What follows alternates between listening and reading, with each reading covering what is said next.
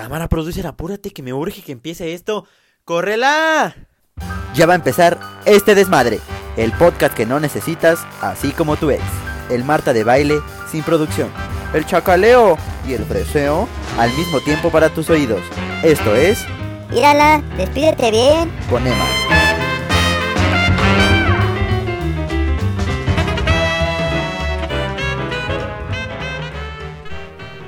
Bienvenidos familia bonita al capítulo número 9. Es, es, es correcto así como lo escuchan. Capítulo número 9. Llegamos al capítulo 99999. 9999. Ajá. ¿Cómo estás mi querido producer? Eso es todo. Hoy sí vienes con ganas, ¿verdad? Es eh, bien, bien, bien. ¿Tú, ¿Te gustó el- la entrevista que hicimos esta semana? Yo sé que te gustó. Eh, está bastante bueno el- la entrevista que nos, que nos aventamos esta semana. Va a ser una entrevista, no va a ser un programa como tal. Eh, muchas gracias a los que se tomaron el tiempo de mandarme mensaje la semana pasada para, para felicitarme, agradecerme. Algunos hasta les me mandaron para que yo se los mandara a Sarita, la de las historias. Eh, me mandaron unos rezos y unas oraciones. Eh, eh, ojalá les haya, les haya encantado. Creo que a la mayoría le gustaron. Les agradezco muchísimo el apoyo. Estamos ya, como ya sabemos, en la semana 9. Estamos en octubre. Este, esto se está acabando el, eh, está acabando el año. Hay que seguirnos cuidando porque este, esto del coronavirus sigue. Y a ver si en una de esas no regresamos a semáforo rojo. En fin, el patrocinador de esta semana y que se arriesgó eh, se llaman Las Delicias de Manuel. eh, en el que usted contrata los servicios de Manuel, o sea, yo eh, por cuartos o medias y no se arrepentirá. Desde el placer hasta las carcajadas no faltarán. Llama al 01800 69 69 y te atenderá el mismo Manuel. Pues quién más. Llame ya, ese fue el patrocinador de esta semana del programa número 9. Los dejo con la pequeña y gran entrevista que yo no diría entrevista, la verdad que fue una, una plática para mí, se nos pasó el tiempo volando a la distancia, como no, ya saben que hay que seguir manteniendo la, la buena distancia. Eh, es, un, es un buen amigo el padre Fernando, tuve la oportunidad de conocerlo, ya, ya, ya haremos un, un pre y un cómo nos conocimos en la entrevista. La verdad es que lo estimo bastante, lo, ba- bastante, eh, bastante bien iba a decir. eh, lo, lo estimo bastante y ojalá lo, lo disfruten tanto como yo. La verdad es que se nos pasó el tiempo volando, entonces, mi querido producer, córrela. Es correcto, familia bonita. Estamos de, de vuelta en el capítulo número 9999. ¿Quién diría que íbamos a llegar tan lejos en este podcast que, que a mucha gente le encantó? Esta semana eh, recibí buenas noticias la- con, con las entrevistas y la plática que tuve la semana pasada con, con la gente que invité. Esta semana traigo una buena persona que, que lo quieren bastante. Yo sé que lo quieren, en mi familia lo conocen eh, bastante, muchos de, de la escuela. Eh, es el padre Fernando. Bienvenido, padre Fernando. ¿Cómo está usted? Hola Emanuel, muy bien, muchas gracias y muy contento de compartir contigo este espacio y emocionado. ¿Qué tal la, la cuarentena que vino a cambiar todo, todo, todo para, para bien y para mal? Ya usted se habrá dado cuenta cómo se tuvo que actualizar con el dar las misas y Cuéntanos un poquito cómo, cómo fue ese cambio de, del COVID que, que vino para usted. Pues bastante duro, bastante triste, dramático, pero curiosamente pues es la época en que más trabajo he tenido. Bueno, no curiosamente, no se entiende por pues todo el sufrimiento, me tocó celebrar muchas misas este, de difunto y algunas por Zoom. Es, es increíble cómo pues, los medios de comunicación pasan fronteras. Incluso celebré una misa de difunto con una familia que vive en Nueva Zelanda, mexicanos, claro. Entonces me escribían Ajá. por Facebook, falleció un familiar y le celebré su misa por, por Zoom hasta Nueva Zelanda. Entonces, pues fue una, ha sido una manera distinta de vivir pues mi vocación, mi sacerdocio, mi trabajo, pues ahora por medio de las redes sociales. Que es, cambia mucho el sentimiento y el sentir de dar, ¿no? El, el contacto, el hecho de las palabras que, que llegan en cuanto a, a lo físico y, a- y en cuanto a una llamada. ¿Cómo es esa sensación? Pues es, al, al principio es un poco extraño, porque yo creo que nada sustituye, nada suple, pues el tener físicamente a las personas eh, y poder darles una palabra de consuelo, el lenguaje corporal, lenguaje corporal habla mucho, pero pues al final la gente o muchas personas necesitaban sentirse acompañadas. Yo, yo acompañé por WhatsApp, por videollamadas, algunos enfermos de coronavirus. De hecho, lo compartiré con, con los chicos. de adelante, adelante. Lo que digo, lo compartiré ya que subas el, el podcast, porque de hecho algunos chicos que estuvieron en el hospital y, y tuvieron coronavirus y, gente adulta incluso los acompañé por medio de videollamadas, ¿no? Entonces, pues al final sentirse acompañados, eh, pues por, en este caso por la figura del sacerdote. Claro. Y ya metiéndonos más en, nos llevamos bastante bien, tenemos buena relación. He de decirles que estuvimos eh, bastante tiempo sin la verdad, estamos ahorita antes de grabar, haciendo la cuenta más o menos tres años sin, sin contacto tres años y voy a decir por qué, aunque voy a quemar. a no, pero el, el, padre Fernando, como toda una dama, jamás me buscó. Yo dije, en algún momento me va, va a querer que conversamos o algo. tengo que contar y jamás, mi versión tuvo ese acercamiento. Adelante, a ver, dale, padre. Dale, dale, Pues que yo era, el, yo era el goleador de su equipo. Entonces se me complicó ir al, a los partidos y ya me dejó de hablar y yo lo busqué y todo, y le, pero no.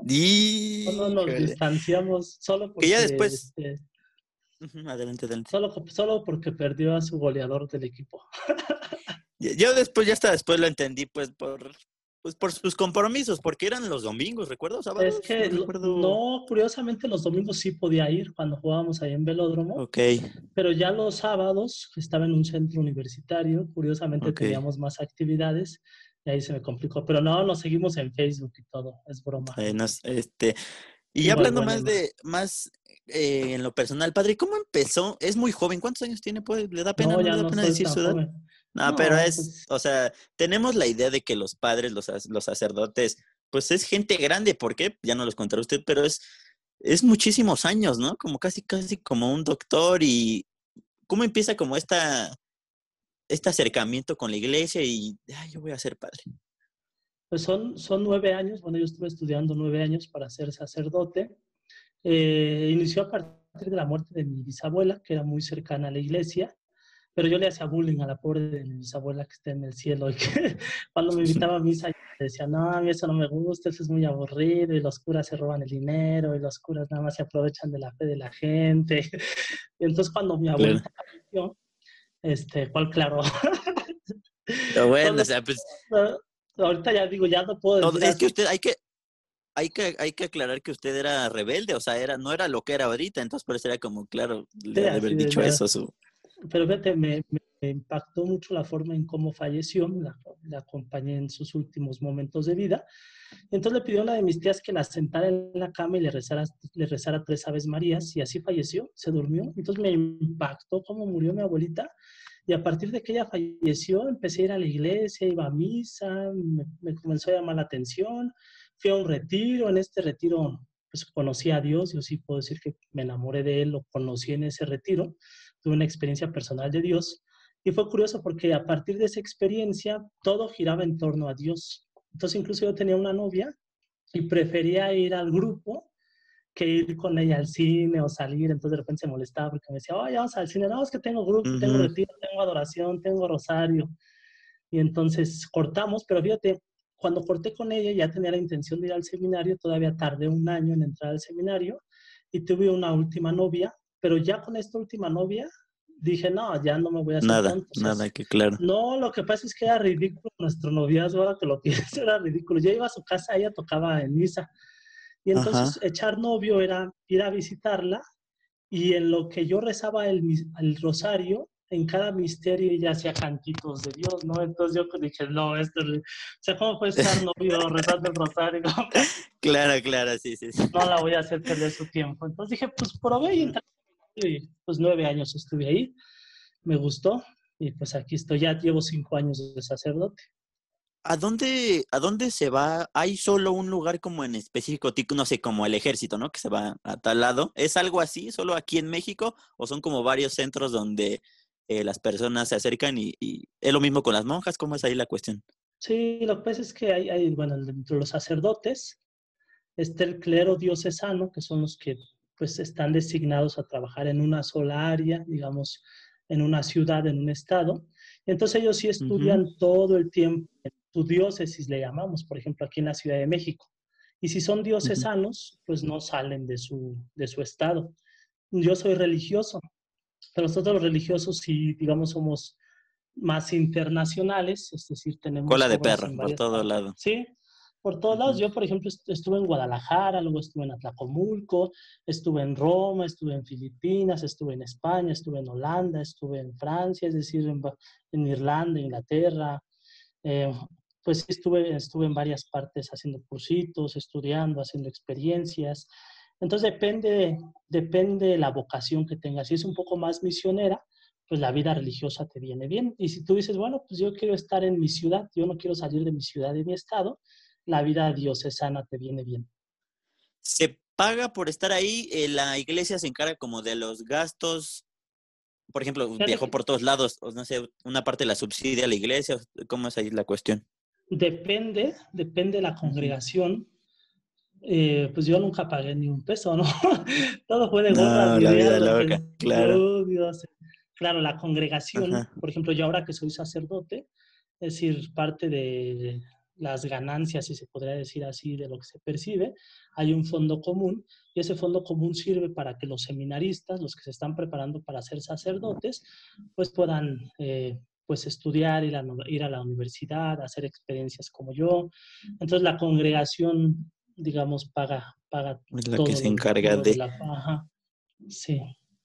Durante, hay, que decirle al público que nos está escuchando, y usted lo sabrá, yo lo conocí en la, en la prepa porque me daba alguna clase, que fue de Buddy despedida, padre. La clase nada más un año de educación en la fe, nada más un año, fue, me dio a mí en el último año de prepa. Y curioso, eh, porque pues, me gustan mucho los deportes, básquetbol, voleibol, fútbol, y el padre nos daba una hora antes del receso y eh, lo invitábamos a jugar y el padre accedía y de ahí, curioso, me llamó mucho la atención porque el padre literal se echaba chilenas en el cemento y le valía gorro y se paraba y seguía jugando con nosotros. Y siempre el padre como muy dentro de esta propiedad que un sacerdote tiene como cualquier... ¿Cómo nace como este amor por los deportes? Quiero suponer que en los seminarios y todo este, durante todo este tiempo, pues hay como mucho, hay que ocuparse en algo aparte del sacerdocio, ¿no? De como de aprender y de lo teórico. ¿Cómo es como ese nacimiento hacia lo, hacia el deporte? Pues fíjate que yo desde que me acuerdo, desde muy pequeño ya jugaba en equipos de fútbol y de básquetbol. Mi papá siempre me metió a hacer deporte, pero yo viví un tiempo en Estados Unidos, viví poco más de cuatro años, y en Estados Unidos te fomentan mucho, pues digamos, el amor al deporte. Entonces allá aprendí a jugar, digamos, más o menos bien varias disciplinas, varios deportes. Y claro, en el seminario, como bien dices, sí hay disciplina, hay disciplina en el aseo, es decir, limpiar la casa, en lavar, planchar, y parte también de la disciplina en el seminario es el deporte.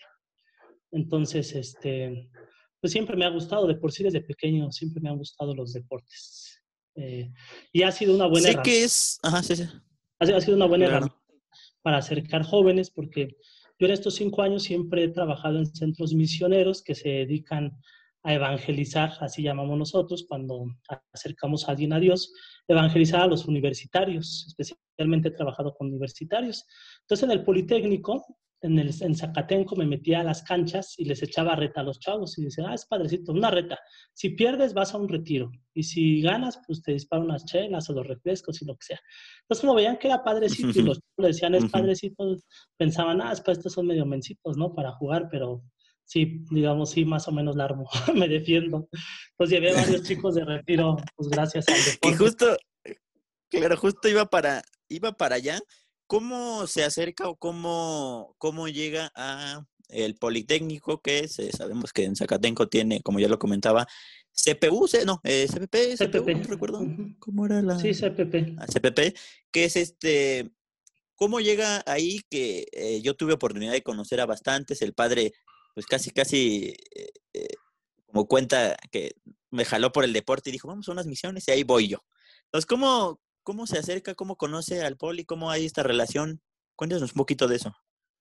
Pues fíjate que cuando nos ordenamos sacerdotes, hay un superior y él te dice a dónde vayas. Es decir, uno no elige el lugar donde quiere trabajar. Entonces, cuando yo me ordené sacerdote, pues el padre que en turno, que era el encargado del superior, me pidió ir a este centro politécnico. Y entonces, pues ahí llegué sin saber mucho eh, de qué se hacía, de cómo se trabajaba y pues ya, ya en, la marcha pues fui eh, pues entendiendo un poco la dinámica de que era invitar politécnicos, bueno, todos jóvenes en general, ¿no? Pero principalmente politécnicos a diferentes actividades, porque no solo eran retiros, teníamos los retiros, las misiones, un grupo de alpinismo, se hacía escalada, eh, se hacía media montaña, alta montaña, escalada en roca, ríos subterráneos, campamentos, es decir, pues buscar cosas que... El eh, acercamiento del joven que le agrade, ¿no? Como para complementar las dos cosas. ¿Cuánto tiempo lleva ya ahí? Pues estuve tres años con los politécnicos y luego estuve dos años dos años con los estudiantes de la UAM en Toluca y ahora estoy por iniciar una misión en Cuautepec, Barrio Alto, que es al norte de la Ay, padre, no vaya a regresar sin nada. Una zona, pero una zona bastante ruda, pero yo estoy feliz. Así, parte de mis sueños ha sido, pues, este, estar en una zona pues Rudona. Espero que después de Voy a ser famoso como el del Valle del Mamado, ¿eh? Anda, no, pues, ya voy de, a traer hecho este. de hecho, me voy a ir ahí. ahí voy a hacer ejercicio. Porque, pues también le meto al gym, parte del de que me gusta el ejercicio. Es que ahora... Justo el padre, eh, si, si pudieran ver una foto de él, le mete macizo al ejercicio, o sea, le da tiempo, es, es, es una joyita, eh, como el productor que lo tenemos aquí justo, eh, le, le, encanta meter al ejercicio, es, ¿no? es un estuche de monerías yo en la prepa le, hacía mucha burla, pues, eh, con los, no sé si recuerda cuando la molestaba como con las mujeres y ya sabe, ¿no? que le hacía como comentarios. Y usted me hacía eh, la referencia, eh, las palabras, me recuerdo, me decía, yo estoy casado con Dios. Recuérdame un poquito, platíquela un poquito como el hecho de no tener como una pareja, sí tener, ¿cómo es eso?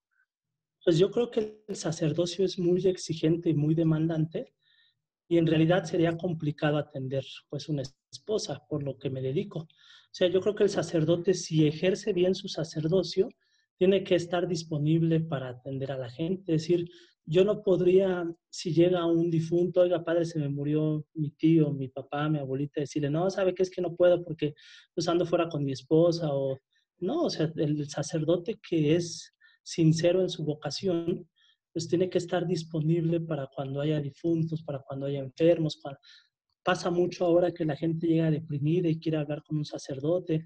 Entonces, pues yo, yo creo que es muy complicado si se vive bien el sacerdocio, pues tener una esposa. Yo, por ejemplo, al gym, al gimnasio, pues me voy a las 6 de la mañana con el NIT, tú conoces al NIT, pues a las 6, de, 6 a 7 de la mañana, 7 y cuarto, es la hora que tengo que ir al gimnasio para regresar y hacer la oración, el desayuno y, estar disponible en el día para lo que se ofrezca. Y ahora no, no, es que, de... no es que a los sacerdotes no, es que a los sacerdotes no nos gusten las mujeres. Ah, ya decía yo. No vaya. Yo ya me imagino el público ahorita como, ay, entonces el padre ha de ser, no, pues no le gustan las mujeres, ¿no?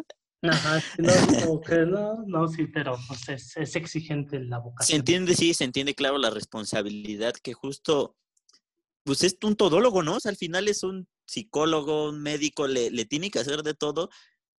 Usted no se acerca con alguien físico, a lo mejor para usted el aliento es como la oración con Dios. ¿Cómo es esa, esta parte de pues que a usted no le escucha como alguien o cómo es eso o tiene como a un confidente o a otro padre cómo es eso a dónde cómo es eso sí de hecho nosotros tenemos y tenemos que porque fíjate hay cosas tristísimas no o sea me ha tocado ahora con el coronavirus acompañar familias donde se les han muerto hasta tres cuatro integrantes.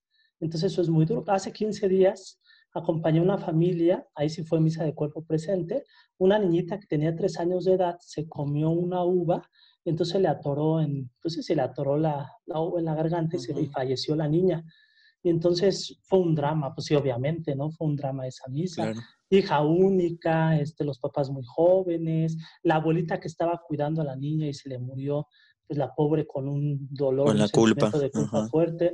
Entonces, sí, yo tengo un sacerdote, también es un sacerdote que es mi director espiritual, así le llamamos. Entonces, yo lo veo una vez al mes y le comparto cómo me siento, este, mis estados de ánimo, mis pecados también, o sea, me confieso con él una vez al mes. Entonces ahí me desahogo, o sea, sí, sí debo tener o sí debemos de tener a alguien que, pues que nos acompañe espiritualmente y que nos escuche también a nosotros. Nos hace bien. Los sacerdotes son más pecadores que los, que la gente común, padre, o diría, o sus, o sus pecados son haber robado algo de la, de la, de la limosna, no sé cómo es. En la viña del Señor hay de todo, ¿no? Dice. En la...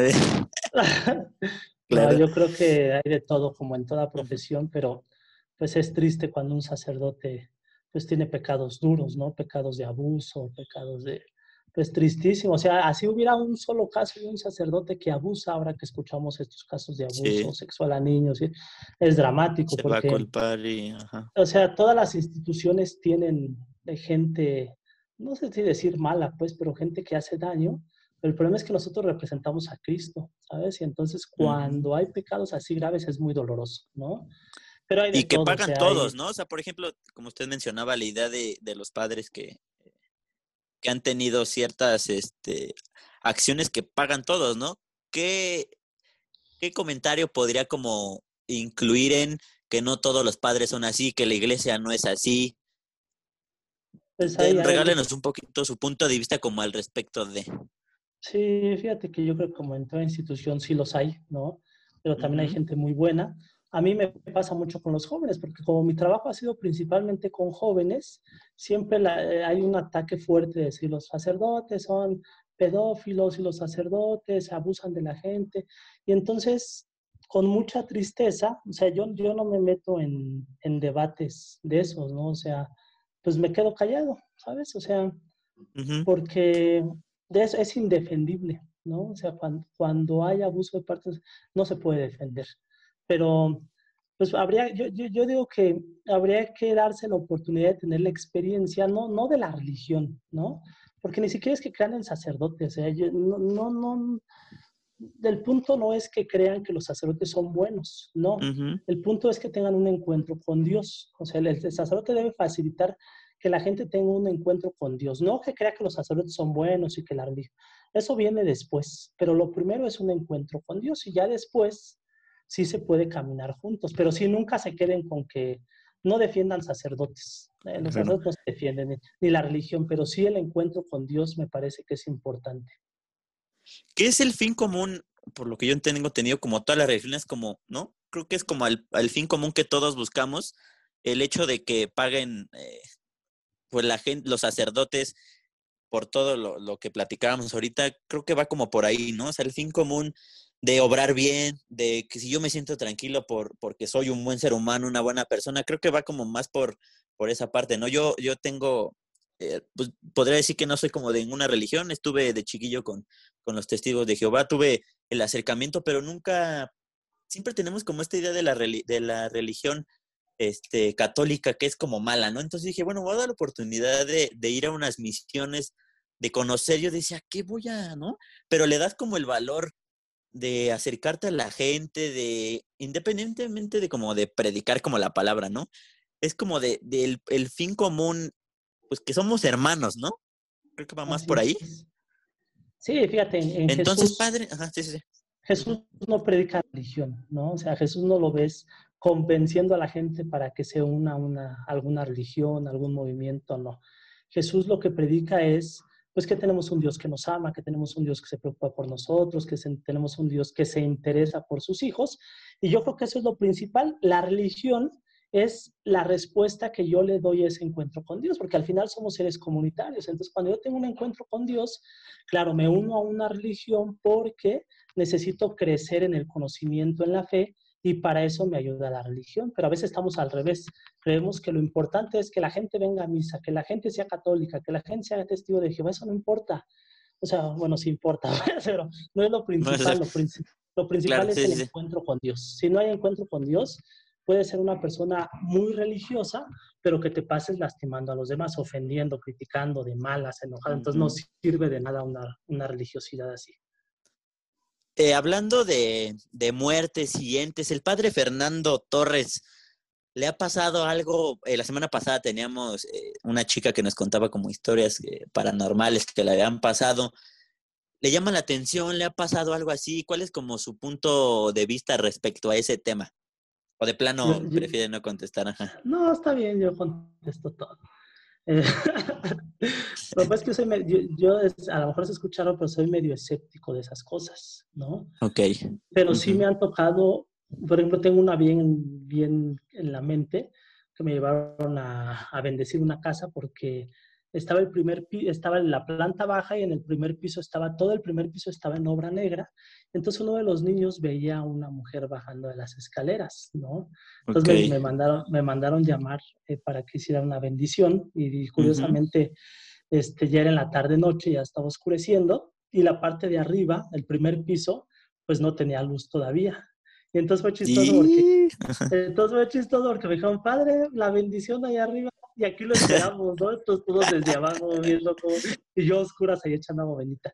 No, yo creo que por eso el encuentro de Dios nos libera de todo esto, nos libera de los miedos, ¿sabes? O sea, si yo tengo un encuentro con Dios, no digo que no existan esas cosas, pero si existen me tienen sin cuidado, ¿no? O sea, sí, sí creo pues que hay un Dios que me cuida y hay un Dios que me acompaña y yo diría pues, lo que dicen las abuelitas a veces, ¿no? Hay que tenerle más miedo a los vivos que a los muertos. ¿Los muertos qué? ¿No? Pero sí, sí, sí. Y que si no nos metemos con ellos, pues yo soy como de la idea de que si no. O sea, porque yo creo que existen, ¿no? Y que hay, y que hay un mal, pero. Que existen, sí. Entonces, el hecho de que no. Ajá, sí, sí. Pero el, mal más peligroso, o sea, si a mí alguien me asusta, si alguien me espanta, ahorita se me aparece alguien aquí atrás de mí, pues lo que no voy a poder es a rezar. Hasta me hacen un favor porque pues, me pongo a rezar y entonces conecto con Dios. Pero yo creo que lo del diablo y lo del mal es mucho más sutil. Es decir, es diabólico cuando yo ofendo a mi hermano. Es diabólico cuando yo le hago daño al otro. Eso es diabólico. Es diabólico cuando se abusa de un niño, cuando se mata, cuando eh, se extorsiona, ¿sabes? Eso es diabólico. O sea, que alguien me espante, en realidad, pues, lo, lo, que van a hacer es que yo me si yo me espanto, me pongo a rezar el rosario, a invocar a todos los santos. Y, pues es una estrategia bastante chafa del diablo, ¿no? eh, padre, eh, ¿usted conoció al, Papa Francisco? Sí, de hecho estuve ahí cuando... Es que no recuerdo muy bien si hay una foto, me enseñó usted una foto, hay una foto en Facebook, no recuerdo. ¿Qué opinión? ¿Es el mejor papa que ha existido? ¿Qué opinión le, merece el Papa Francisco? ¿Es futbolero? Sí, yo soy argentino. Entonces, Sí, yo soy fan del Papa Francisco, bueno, soy fan de Jesús, pero me encanta el Papa Francisco.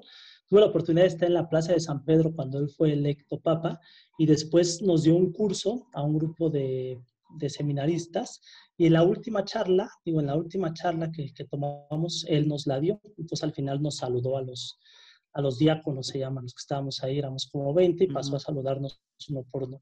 Yo creo que es un papa extraordinario porque es un papa que rompe esquemas. Tenemos la idea de una iglesia tradicionalista, de una iglesia encerrada en su iglesia, de una iglesia intolerante, incluso intolerante con los homosexuales, intolerante con los divorciados vueltos a casar, intolerante eh, pues con varios sectores. Y el Papa Francisco, pues eh, digo, ha sido bastante criticado también, pero pues se ha abierto a los sectores que antes eran muy señalados por la iglesia, ¿no?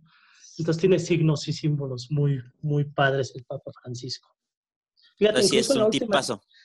Le, le, voy a hacer eh, promoción porque fíjate, acaba de sacar una encíclica que se llama Todos Hermanos, también eh, un poco criticada por, por el, el, sector tradicionalista de la iglesia, pero el capítulo 2 vale mucho la pena, que es el buen samaritano, ¿no? Un hombre que se encuentra con, con alguien herido en el camino y lo apoya. Entonces, fíjate, el Papa Francisco va a decir, a propósito de lo que estábamos compartiendo sobre religión, va a decir que no interesa si eres sacerdote, no interesa si eres em, autoridad en la iglesia, lo que interesa es si eres capaz de conmoverte ante el dolor de tu hermano, ante ante el dolor de tu prójimo y ayudarlo y ser capaz de tenderle la mano. Lo demás, lo demás son roles, sacerdotes. Independientemente de, ¿no? lo que decíamos de que todos somos hermanos, claro. Pero eres capaz, eres capaz de ver el sufrimiento de los demás o no. Ahí se juega mucho, ¿no? Eso se me hace muy padre.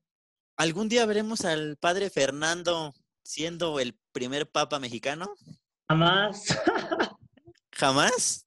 Jamás, bueno, en primera porque, fíjate, en primera porque nosotros los religiosos parte de, nuestros, de nuestro carisma, de nuestra espiritualidad, es no buscar puestos en la iglesia. Es decir, yo Solitos se dan. No, ni siquiera. Ah.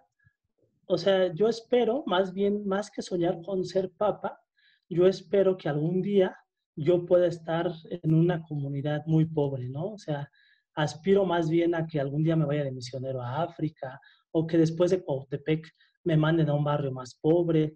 yo creo que el, que el seguidor de Jesús, si aspira a puestos en la iglesia, algo anda mal, ¿no? Okay. Lo que, a lo que debe aspirar el discípulo de Jesús es a ir cada vez más con los que más sufren, con los más pobres.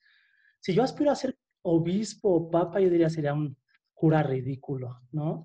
O sea, Jesús, Jesús nunca buscó poder, Jesús nunca buscó puestos, Jesús buscó cercanía con los que sufren. Entonces, yo espero que en un futuro vean al padre Fernando metido en barrios pesados, en barrios donde pues haga falta la presencia de Dios. Eso sí sería muy bueno. Ojalá predicando la palabra y no robando ni haciendo malas cosas. No vaya, no vaya haciendo, padre. Pasando la ahí en la Padre Fernando, le agradezco muchísimo de su poquito tiempo que, que, me, que nos pudo dar eh, para compartir. de, tuve que perder la, eh, este, la dignidad porque dije, este hombre nunca me va a hablar. Eh, un, algo chistoso le, le, hablé como diciéndole, oiga, padre, es que Manuel está muy grave, cree que le pueda dar una misa. Y el padre, pues, muy amable, sí, claro, yo, que no sé qué. Y dije, bueno, ya el padre, le dije, no, no es cierto, padre, aquí andamos. Es Sigo que no y coleando. No tenía registrado tu número y venía caminando y dije una misa y ya te respondí por audio, ah, sí, este, pásame su nombre, estamos en oración por él. ya después cuando me mandaste la foto dije, ah, y ya te reclamé luego, luego dije, ah, ya me perdonaste. Padre, no sé. Eh, incluso antes de que nos vayamos, una vez que fui a jugar, metí un gol o dos goles y en un gol fui y lo festejé contigo y te dije, ya me vas a perdonar. Y dijiste, no, todavía necesito saber si vas a ir. Jugamos como 20 partidos y solo fue a dos, entonces ya se imaginarán. En fin, padre, pues. eh, le agradezco muchísimo. Bueno, la pregunta final, no sé si eh, se llama ir a la despídete bien el programa. ¿Alguna vez llegó a aplicar esa técnica de ligue en alguna fiesta? Así que tú estabas con tu chica o con el ligue de la fiesta y le decías, oye, pues despídete bien, mírala, despídete bien. ¿Alguna vez la llegó a aplicar? Pues yo creo que cuando era adolescente sí, sí era medio Juan. Tengo que aceptarlo. Padre Fernando, algunas palabras que quiera, que quiera decir como, como final. Pues eso, como buen cura que se dé una oportunidad de conocer a Dios. No, no estoy hablando de por qué más sabe que no, no, no busco adeptos para la religión, ni para mi iglesia, ni donde estoy, sino más bien, pues el encuentro con Dios nos hace libres y el encuentro con Dios nos hace felices. Y ya después de ahí, donde quieras unirte para crecer en tu fe, pero especialmente en estos tiempos complicados vale la pena tener un encuentro con Dios, dale una oportunidad a Dios, no estoy hablando de Dios, no estoy hablando de religión ni de iglesia, de Dios. Pues, Padre Fernando, muchísimas gracias. Le agradezco Muchas gracias, bastante. A ver que ya nos echamos una cáscara. Está bueno. Muchachos, quédense porque tenemos la, la parte final del programita. Sí, sí, ya se acabó esto, pero nos vemos el siguiente miércoles. Yo soy Emma Calderón. Adiós. Recuerda no confiar en las mujeres ni en el Cruz Azul. Bye.